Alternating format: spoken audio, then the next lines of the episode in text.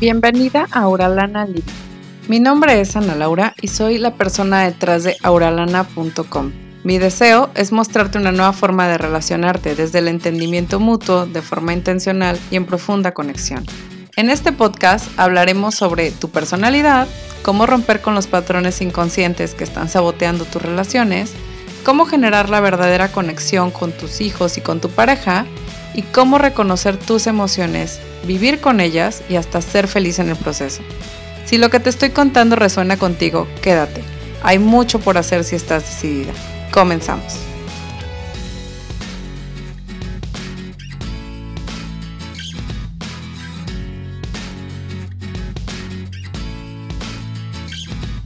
Bienvenido y bienvenida a un episodio más de Auralana Living. El día de hoy quiero hablar de este tema que me has estado pidiendo bastante y que para mí es súper, súper importante porque es uno de los valores que más promuevo dentro de esta plataforma que es Auralana. Dentro de mi blog, la verdad es que es uno de los valores más importantes, darte estos contenidos relevantes sobre las relaciones. ¿Y qué más importante en una relación que la comunicación?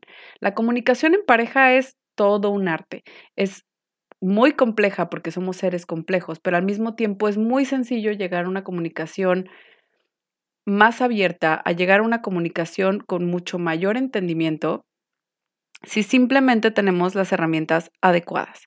Entonces, esta, este episodio del podcast va a estar totalmente dirigido a que tú llegues a una mejor comunicación, a una comunicación no violenta, a una comunicación en la que realmente haya una validación de lo que todos queremos en la vida, que es ser escuchados, ser vistos y ser validados.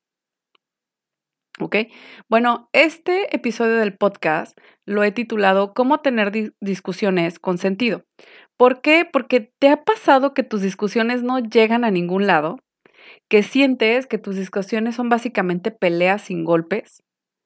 Si tú sientes que tus discusiones se convierten en una supercompetencia para ver quién tiene el mejor argumento, quién es más hábil verbalmente, quién es más rápido mentalmente para decir lo que pueda rebatir el otro término, la verdad es que no estás teniendo una discusión donde tú puedas llegar al entendimiento, estás teniendo una supercompetencia.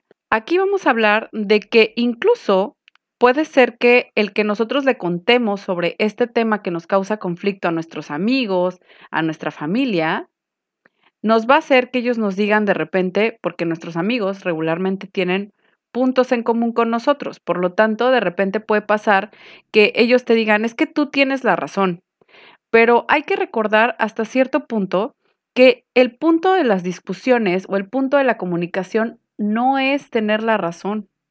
Entonces, ¿qué es lo que pasa cuando nosotros nos encontramos con alguien más que nos dice que nosotros tenemos la razón? Lo peleamos y lo discutimos con más fuerza. Nos vamos con todo para decirle, ves, fulanito también piensa que esto es correcto. ¿Ves? Mi hermana dice que esto también es correcto. ¿De acuerdo? Incluso les puedo decir que las redes sociales, así como han venido a ser un gran servicio a la comunicación, a la conexión, también es cierto que hasta cierto punto estas mismas redes sociales nos dan un mismo un falso sentido de confianza en nuestro argumento. ¿Por qué? Porque todo lo que los algoritmos de las redes sociales nos transmiten van a reforzar lo que nosotros ya pensamos. Si nosotros tenemos solo amigos que creen que la caza de animales es mala, pues nos van a llegar más argumentos Em, reforzando ese punto. Si tenemos amigos que al contrario, que practican la caza como un deporte, nos van a llegar más cosas filtradas por redes sociales en donde dicen, ah, ok, si tú eres una persona que piensa que cazar animales está bien, pues perfecto, te voy a mandar a otras 20 mil personas de sugerencia de amigos que piensan lo mismo que tú. Entonces, realmente lo que sucede en este tipo de cosas es que nos vamos como haciendo una burbujita donde nuestra razón es la razón real, donde yo estoy bien, tú estás mal. Y si discutes o si tienes una, una conversación donde el punto es tener la razón, no va a terminar bien, porque el otro va a pensar lo mismo que tú. Si tú estás discutiendo con la idea de yo te voy a probar como yo tengo la razón, tú estás mal, déjame decirte que el otro probablemente está pensando lo mismo. Yo nada más te voy a decir o te voy a explicar por qué yo estoy en lo correcto. Y el otro día moría de la risa con mi esposo porque decía, hablamos precisamente de este punto, que él estaba viendo Ricky Morty, es gran fan de esa serie, es una caricatura. Bueno, una animación, si lo quieren ver. Pero básicamente es eso, ¿no? Es como una especie de animación para adultos. Mm, los dibujos animados se ven, tienen un humor muy, muy, em, digamos, cínico, sarcástico, ¿no? En donde básicamente este científico loco este, está, hablando, está hablando de que él no discute con una persona un argumento, sino que simplemente les explica cómo él tiene la razón. Y digo, sí, realmente algunos tenemos tanta confianza en lo que nosotros creemos, tenemos tanta confianza en que tenemos la razón, que simplemente nuestras conversaciones se convierten en te voy a explicar porque yo estoy en lo correcto, porque tú no estás en lo correcto, y simplemente es esa parte. ¿Vas a llegar al entendimiento ahí? Por supuesto que no. Por supuesto que no, o sea, puede ser que tengas argumentos muy buenos y todo, pero nuevamente, todos queremos ser escuchados, todos queremos ser valorados, todos queremos ser vistos. Entonces, realmente allí se rompe ese entendimiento. Si tú no entiendes también o no te puedes poner en los zapatos del otro, no va a haber una real comunicación entre ustedes. ¿Ok? Bueno, vamos a hablar de la comunicación tradicional, pues se dice que es emisor, mensaje y receptor, ¿no? Y que bueno, si no hay un entendimiento es porque hay ruido es porque no se está entendiendo bien, porque el mensaje viene en otro código, porque en el ambiente puede haber algo que haga que ustedes no se escuchen. Pero realmente, aunque este es un modelo eh, donde sí se cubren todas las partes de la comunicación, estamos hablando de que el emisor, y quiero que lo pienses así, el emisor tiene una perspectiva totalmente diferente de la del receptor. Tiene sus propios filtros mentales, su propia, sus propias experiencias, su propia ah, complejidad, ¿sí? Y el receptor igual va a tener un universo dentro de su cabeza donde las cosas son totalmente distintas. No malas, no buenas, distintas. ¿De acuerdo? Entonces, quiero que lo pienses de esta manera porque es súper importante entender ese punto entender el punto en el que cada cabeza es un mundo. Lo decimos a cada rato, pero no parecemos practicarlo. En nuestra vida, en el día a día, seguimos pensando, yo estoy bien, tú estás mal, porque seguro los dos tenemos la misma perspectiva y simplemente tú elegiste actuar mal. ¿De acuerdo? Entonces, esto no es real. Vamos a hablar de que hay una filosofía, no es nueva, tiene muchísimos años existiendo, pero muy poca gente la practica, que es la comunicación no violenta. Hay un libro que si no me equivoco es de Marshall B. Rosenberg, algo así. Em, les dejo la bibliografía abajo de, en las notas de este episodio, donde, bueno, básicamente él nos habla de, y, te dice en el libro, esto no es nada nuevo, simplemente así es la comunicación y nosotros no lo practicamos y no lo vivimos en el día a día y es por eso que no llegamos al entendimiento. Pero básicamente el modelo de comunicación no violenta se trata de realmente atender las necesidades, realmente solucionar las cosas en lugar de solamente ver la comunicación como una competencia. ¿Ok? Entonces vamos a hablar de que en la comunicación no violenta va a tener, vamos a tener que realizar cuatro pasos. ¿De acuerdo? La comunicación no violenta lleva cuatro pasos, pero antes de irme a los pasos, específicamente te voy a hablar de que una de las condiciones importantes para que se dé la comunicación no violenta es expresar, el emisor debe expresar cómo está sin culpar y sin criticar sin emitir juicios. Las observaciones se deben de hacer sin juicios. Puedes decir cómo te sientes, claro, es parte de nuestros derechos como seres humanos expresar cómo nos sentimos, sin que esto implique una crítica o que sin que esto implique tú tienes la culpa de cómo me siento. Hemos hablado en podcasts anteriores acerca de la responsabilidad.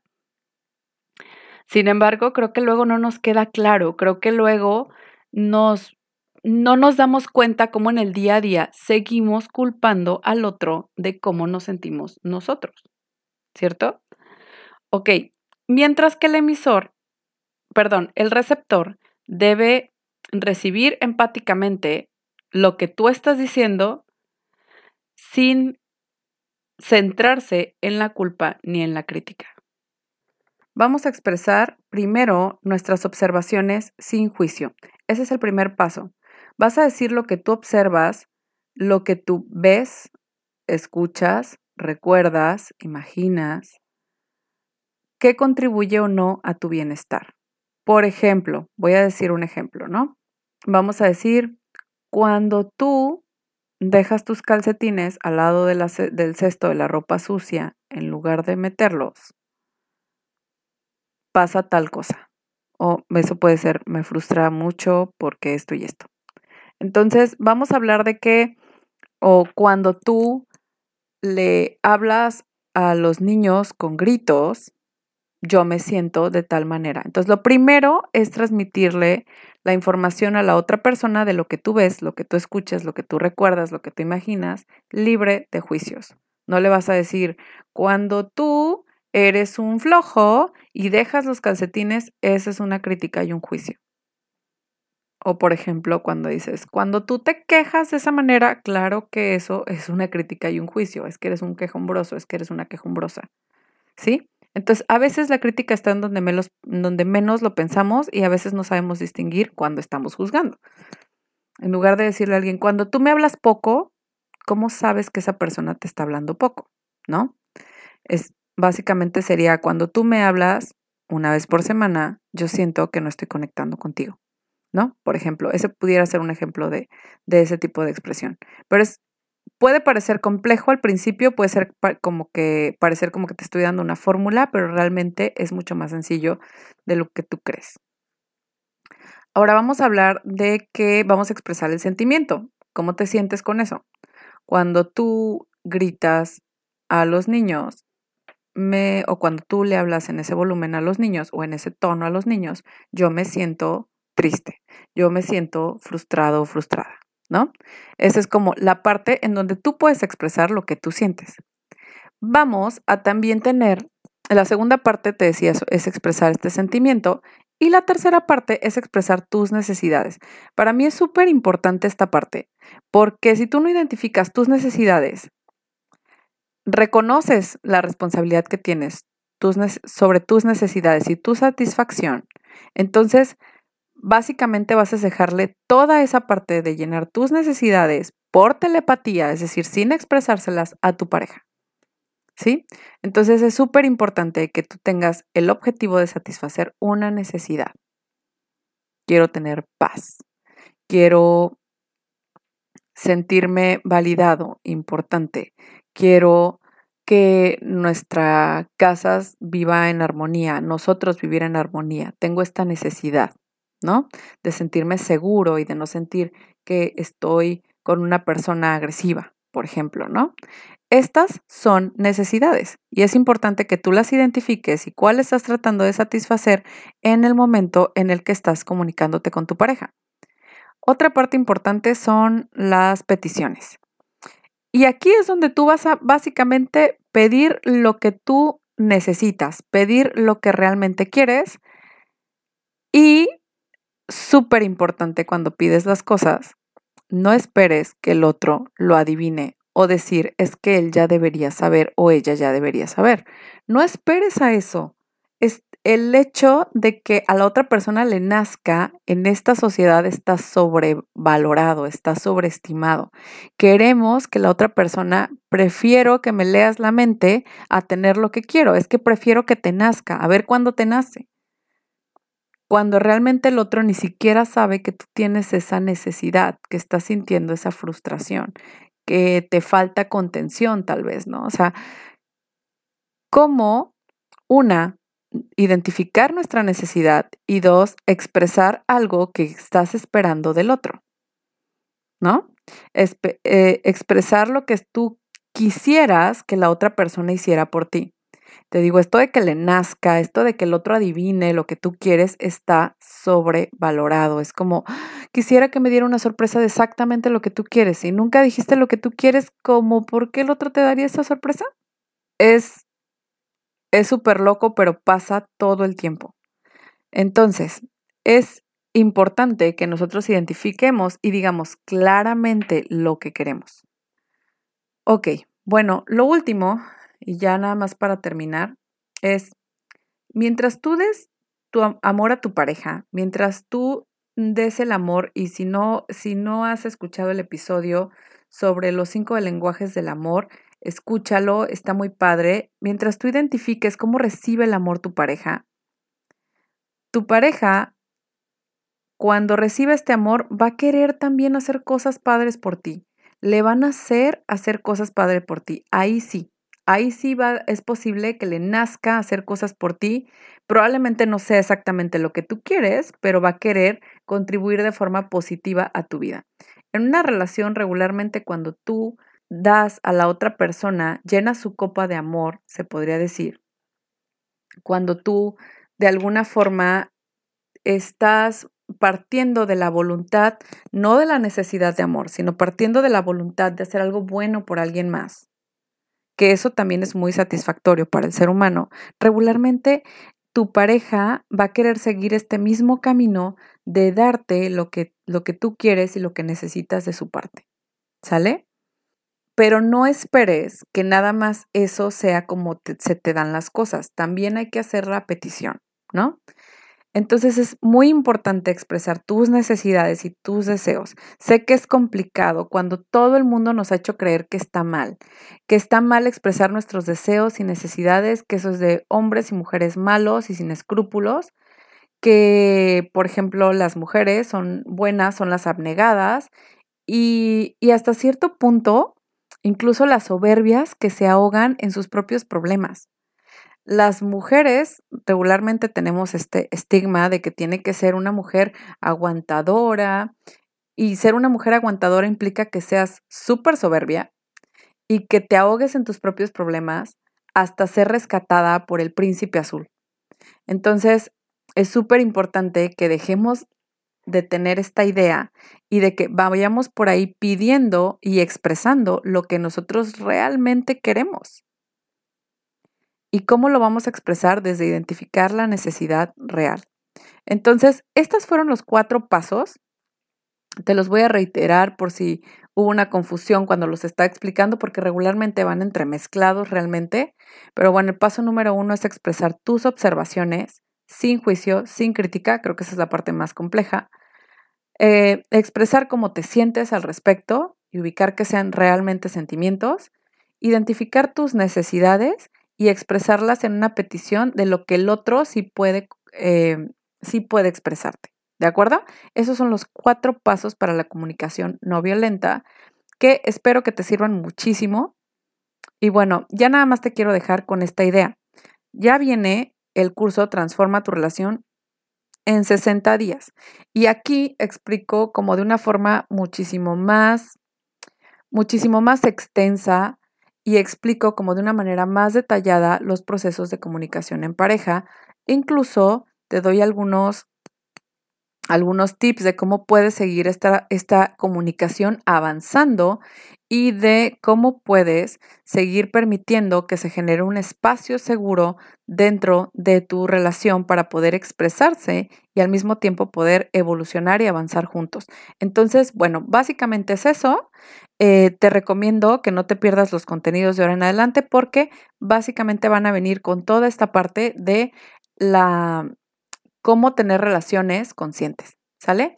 Pronto va a estar también aquí el curso de relaciones conscientes, así que estate pendiente y no te pierdas de esta nueva versión del curso porque ya hay una versión justamente ahorita que tú puedes ir y suscribirte y te, da, te llega esta versión anterior, pero va a ser modificada porque quise abarcar algunos temas en este curso gratuito de relaciones conscientes sobre cuál es el proceso para tener una relación consciente y posteriormente va a estar el curso de paga que es Transforma tu relación en 60 días.